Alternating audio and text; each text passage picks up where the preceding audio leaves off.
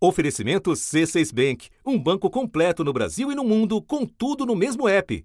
Abra sua conta. Era final de 2019 quando Jair Bolsonaro reiterou uma promessa de campanha.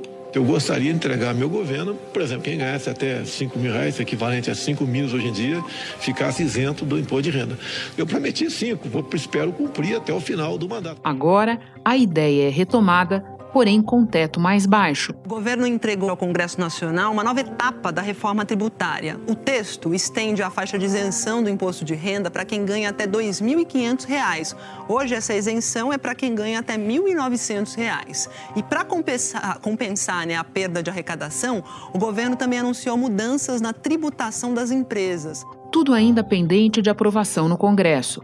O presidente da Câmara diz que vai ajudar. Nós vamos nos empenhar muito conversar muito. Então, eu acredito na aprovação de todas as matérias ainda nesse ano. Entre as mudanças propostas, uma é, de longe, a mais controversa. Para compensar a perda de arrecadação com as medidas, o governo quer voltar a tributar a distribuição de lucros e dividendos, o que não é feito desde 1996 com alíquota de 20% na fonte. Apertado, o ministro Paulo Guedes já disse que pode não ser bem assim os primeiros números, ou a primeira versão que saiu, é uma versão, é para isso mesmo, é para fazer barulho. Eu não queria conversar com especialistas é, muito antes, porque senão é informação privilegiada. Então, primeiro você faz o barulho, joga a coisa toda para todo mundo olhar.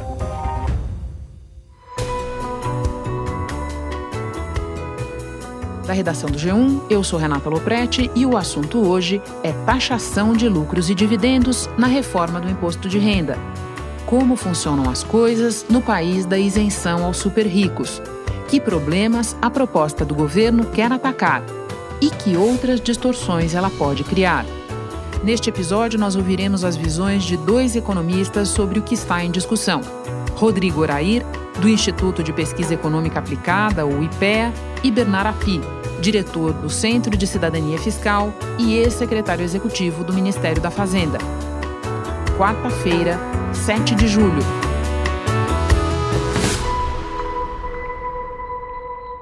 Rodrigo, para começar a conversa, você pode nos explicar resumidamente como funciona a tributação de empresas no Brasil e o que vem a ser taxação de lucros e dividendos? Em geral, né, em quase todo lugar do mundo, a gente separa a empresa da pessoa física, né, local de trabalho, do sócio ou do acionista.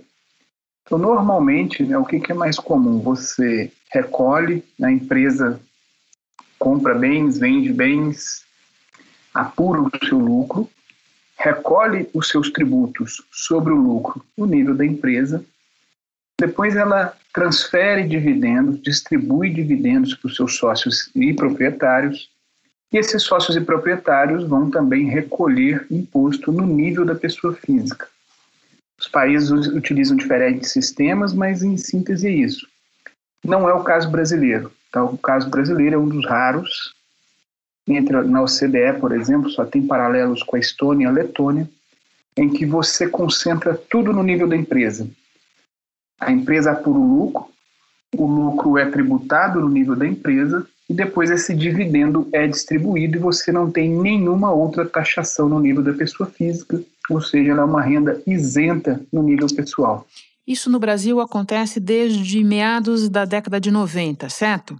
Exatamente. Até 1995 ele era tributado em 15% no nível da pessoa física.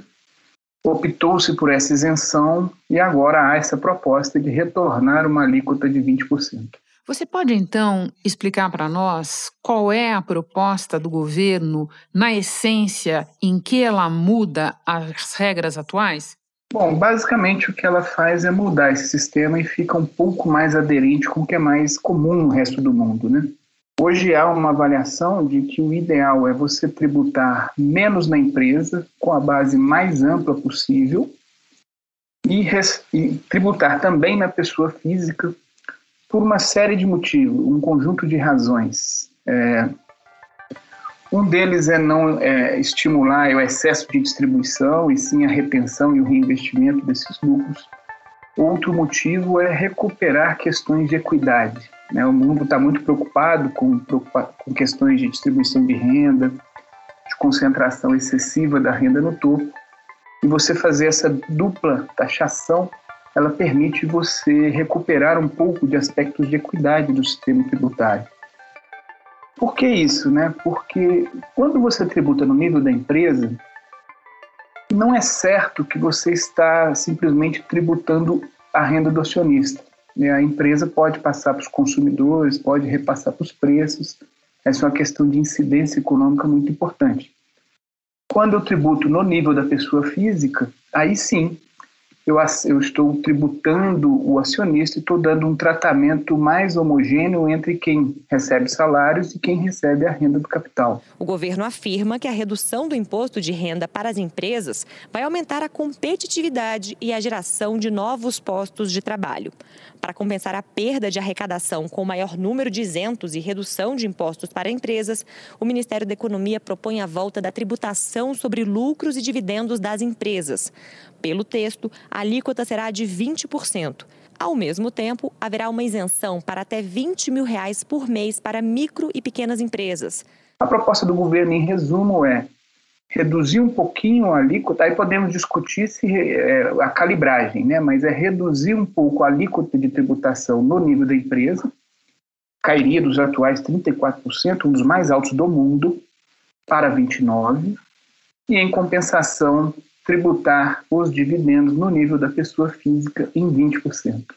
Você falou em concentração de renda no topo, Rodrigo, e eu lembro que teu colega economista Sérgio Gobetti fez algumas simulações para o jornal O Estado de São Paulo, mostrando que no Brasil, enquanto 99% dos que pagam imposto de renda tem isenção média de 25%, no topo da pirâmide a isenção é de 60%. Você pode falar mais para nós desse quadro de distorção extrema? Essas isenções, e a principal delas é a isenção dos dividendos, à medida que o caminho para o topo da distribuição de renda, elas, elas ficam cada vez mais importantes no total da renda né, dos mais ricos. Então, para 99% da, dos declarantes, isenções é uma parcela pequena, em torno de um quarto. Se, por um lado, o governo ampliou a faixa de isenção do imposto de renda de 1.900 para 2.500, de outro lado, ele limitou o uso do desconto simplificado, aquele desconto automático que dá um abatimento de cerca de 20% da renda do contribuinte. Agora, pelo projeto do governo que está no Congresso, só quem ganha 40 mil reais por ano vai poder usar esse desconto. Isso é cerca de 3.300 reais por mês. Portanto, segundo os tributaristas, isso deve onerar a classe média, classe média baixa. À medida que eu vou caminhando na distribuição de renda, quando eu chego no milésimo mais rico do Brasil, quer dizer, o que, que é o milésimo mais rico do Brasil? São cerca de 160 mil pessoas, né, de um horizonte, de, um, de uma população de 160 milhões de habitantes, mas que mais da metade, a 60% da renda dela, advém de isenções, não sujeitas à tributação no nível da pessoa física. À medida que eu vou até os 3 mil mais ricos do Brasil, esse patamar vai chegando mais perto de dois terços. E pasmem, né, o dado da Receita nos permite também, ele tem um limiar máximo, nos permite ver como que é a renda do mais rico, o brasileiro mais rico, o brasileiro que ganhou mais renda no ano de 2019. Ele tem uma renda de 1,4 bilhão de reais, 1,4 bilhão. Desses 1,4 é possível inferir que cerca de 1,1 bilhão são advindos de dividendos isentos, né, sobre os quais ele não recolheu nenhum tributo nível da pessoa física e foi tributado somente no nível da pessoa jurídica. Isso traz uma dimensão de equidade que é a seguinte: à medida que eu vou caminhando para o topo da distribuição de renda, as alíquotas efetivas vão caindo, e faz com que alguém muito rico acabe pagando proporcionalmente a sua renda mais do que um cidadão de classe média que recebe sua renda do salário.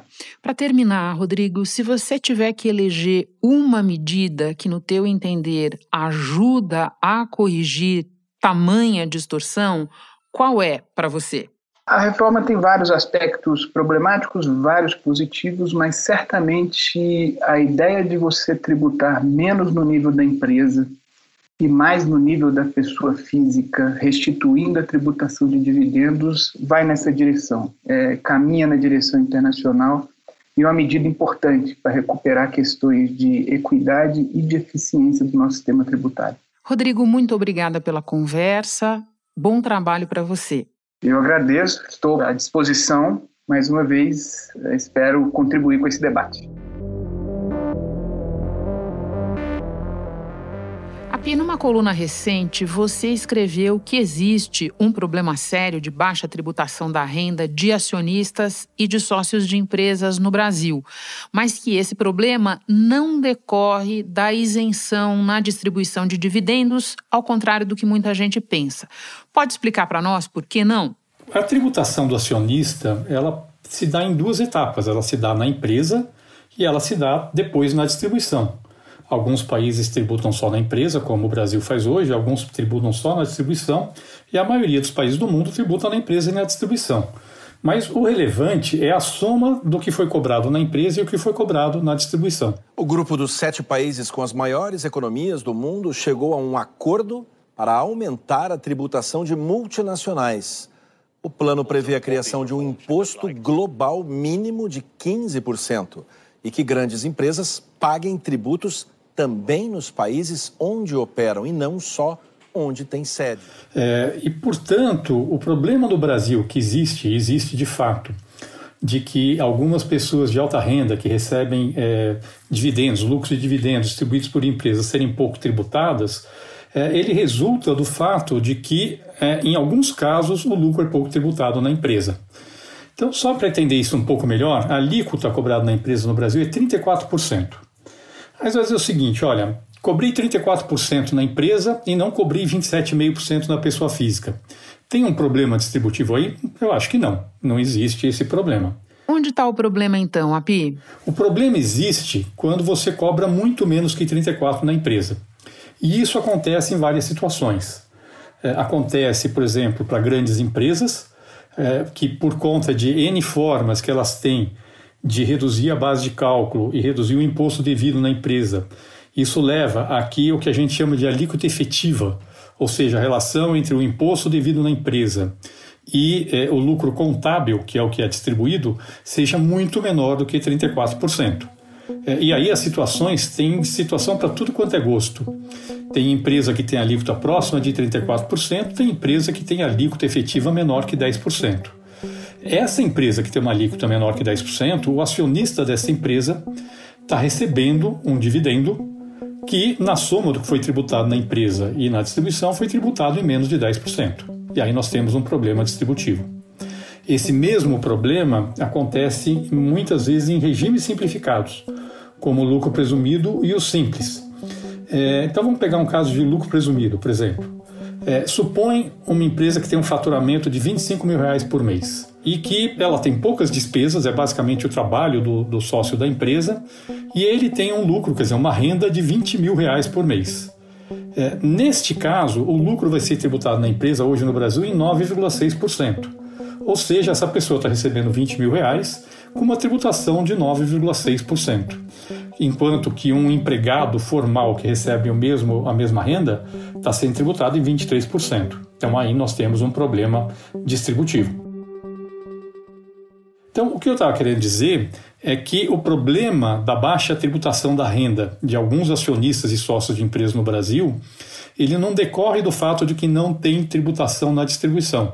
Ele decorre do fato de que, em alguns casos, o lucro é muito pouco tributado na empresa. E tributar na distribuição ajuda a corrigir esse problema? Ela mitiga. É, porque é, aquela empresa que tributou pouco na empresa, é, pelo menos uma parte do que não foi tributado na empresa passa a ser tributado na distribuição. O problema é que a forma que o governo escolheu para fazer a tributação na distribuição é muito ruim e gera muitos, muitas outras distorções. Vamos então falar da forma que o governo escolheu. Você já apontou, inclusive, considerar que novas distorções seriam criadas. Por quê? Explica para nós qual é o problema na proposta do governo. Na verdade, tem vários problemas. É, vou começar por uma que é mais simples, que é o governo estabelecer um limite de isenção de 20 mil reais. E só para empresas com faturamento até 4 milhões e 800 mil reais é, por mês. É, primeiro, é, estabelecer um limite de isenção de 20 mil reais no Brasil não faz sentido nenhum. quem recebe 20 mil reais por mês no Brasil está entre os 2% mais ricos da população. E não faz sentido dizer que uma parcela, uma pessoa que está nos 2% mais ricos da população vai ter que pagar muito pouco imposto. Na verdade, com a proposta do governo, essa distorção que já existe hoje aumenta. Porque aquela alíquota que eu falei, que era 9,6% nesse, nesse profissional liberal lá, que tem uma renda de 20 mil reais, ela cairia para 7,6% com, com as mudanças que o governo que o governo está propondo. Então, na verdade, aumentaria a distorção que já existe hoje. Esse é um primeiro problema. Segundo problema, é o, a, dizer que a isenção só se aplica para a empresa que fatura até 4 milhões e 800 mil reais vai levar um monte de planejamento.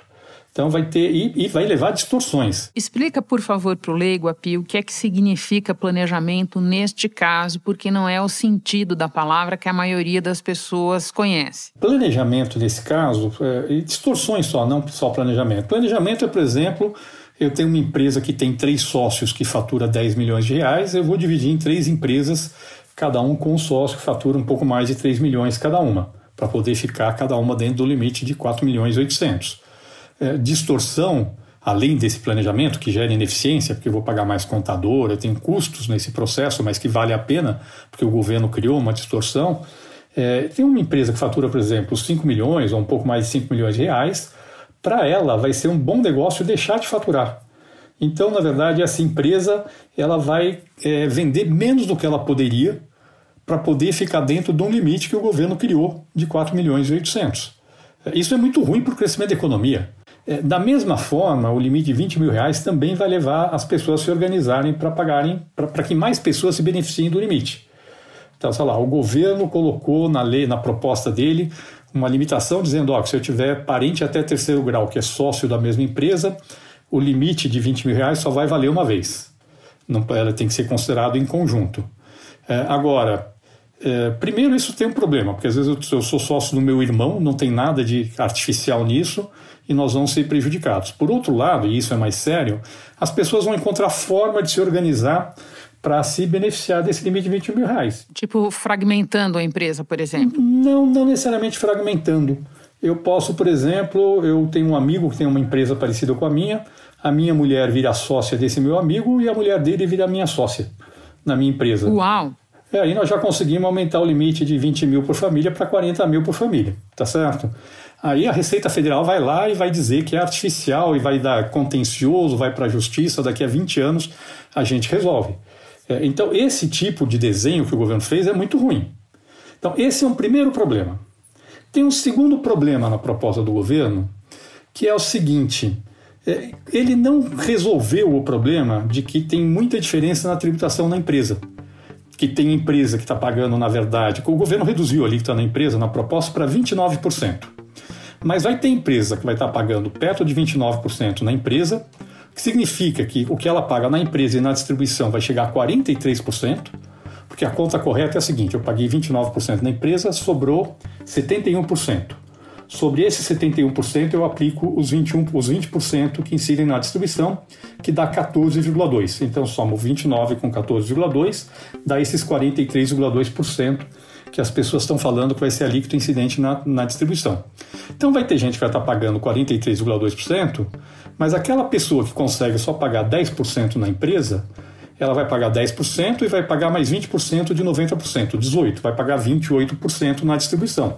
Continua tendo uma diferença muito grande entre aquele que está pagando 43% e aquele que está pagando 28%. Então, o foco do governo teria, deveria ter sido reduzir a diferença na tributação na empresa, mais do que focar na distribuição. E qual o problema de quando o governo ataca só na distribuição? O problema é que se eu conseguisse fazer com que todo mundo na empresa pagasse mais próximo da alíquota nominal, eu poderia ter uma alíquota mais baixa, mantendo a arrecadação. E uma alíquota mais baixa tanto na empresa quanto na distribuição. Na hora que eu coloquei uma alíquota conjunta na empresa e na distribuição muito alta, de 43%, tem vários efeitos negativos. E que efeitos negativos são esses? Uh, um dos efeitos é que vai tornar o Brasil menos atrativo para investimentos. E outro efeito é que as pessoas vão tentar financiar a empresa de outras formas que não através uh, de ações e da distribuição de dividendos. Então as empresas vão passar a se endividar mais, porque se eu compro a debênture da empresa eu vou pagar 15% de imposto, enquanto que se eu comprar uma ação da empresa, o dividendo vai pagar 43% do imposto. Ou então as empresas vão reter lucro e o acionista, em vez de receber dividendo, a empresa faz daqui a alguns anos uma recompra de ações e aí ele realiza o ganho de capital dele na venda das ações e vai pagar 15% até 22%, 22,5% na pessoa física, que é muito menos que os 43% que ele iria pagar na distribuição. Não é que esteja errada a distribuição dos dividendos, é que a forma escolhida é uma forma errada. A Pi, para terminar, se você tiver que atacar um norte para diminuir o problema da baixa tributação de renda de acionistas e sócios de empresas no Brasil, sem criar novas distorções, que norte seria esse? Bom, o norte da minha proposta acho que seriam duas mudanças. Uma primeira mudança é tentar aproximar o máximo possível a alíquota efetiva na empresa, ou seja, a, a, o imposto recolhido na empresa vis-à-vis o lucro contábil da alíquota nominal, que é o que as pessoas chamam de aumentar a base na empresa, e isso vale tanto para a grande empresa como é, para as empresas do regime simplificado, que teria que mudar o regime, teria que fazer uma coisa que seria mais próxima de calcular o lucro dessas empresas do que uma porcentagem do faturamento, como é feito hoje. Pode ser de uma forma simplificada, mas tem que ser uma coisa mais próxima do lucro. E eu, na verdade, na distribuição, integraria com o imposto de renda de pessoa física com uma alíquota mais alta. Vamos dizer, uma alíquota de 35% na distribuição, no imposto de renda pessoa física mais alta, para quem ganha acima de 20 mil, 30 mil reais. É, o que significa que com esse modelo eu conseguiria arrecadar tanto quanto o governo pretende arrecadar, sendo que a alíquota mais alta que incidiria seria 35% e gerando menos distribuição e sendo progressivo. Nós não vamos fazer nada precipitado, nada equivocado, nada que mutile e nada que finalmente espante o brasileiro do Brasil. Então nós não queremos que ele vá embora. Ao mesmo tempo, nós gostaríamos que ele tivesse um pouco mais de cidadania, pagasse um impostozinho mais razoável, em vez de simplesmente ter as engrenagens todas, tudo preparado para não pagar. Porque na proposta do governo, um pequeno acionista de uma grande empresa vai pagar 43%. É, e com essa forma que eu estou propondo, um pequeno acionista de uma grande empresa vai pagar o que ele tiver de alíquota no imposto de renda de pessoa física e um grande acionista de uma grande empresa vai pagar esses 35%. Então, volto a falar, o, erro não está em propor a tributação da distribuição dos dividendos. O erro está achar que esse é o problema que existe hoje no Brasil, que não é. O problema que existe hoje no Brasil é a baixa tributação na empresa, em alguns casos. E o segundo é a forma como o governo está propondo, que vai gerar muita distorção. Api, muito obrigada. É sempre um aprendizado conversar com você. Bom trabalho aí. Obrigado pelo convite, Renata. Este foi o assunto podcast diário disponível no G1, no Globoplay ou na sua plataforma de áudio preferida. Vale a pena seguir o podcast no Spotify ou na Amazon, assinar no Apple Podcasts, se inscrever no Google Podcasts ou no Castbox e favoritar no Deezer. Assim você recebe uma notificação sempre que tiver novo episódio. Eu sou Renata Loprete e fico por aqui. Até o próximo assunto.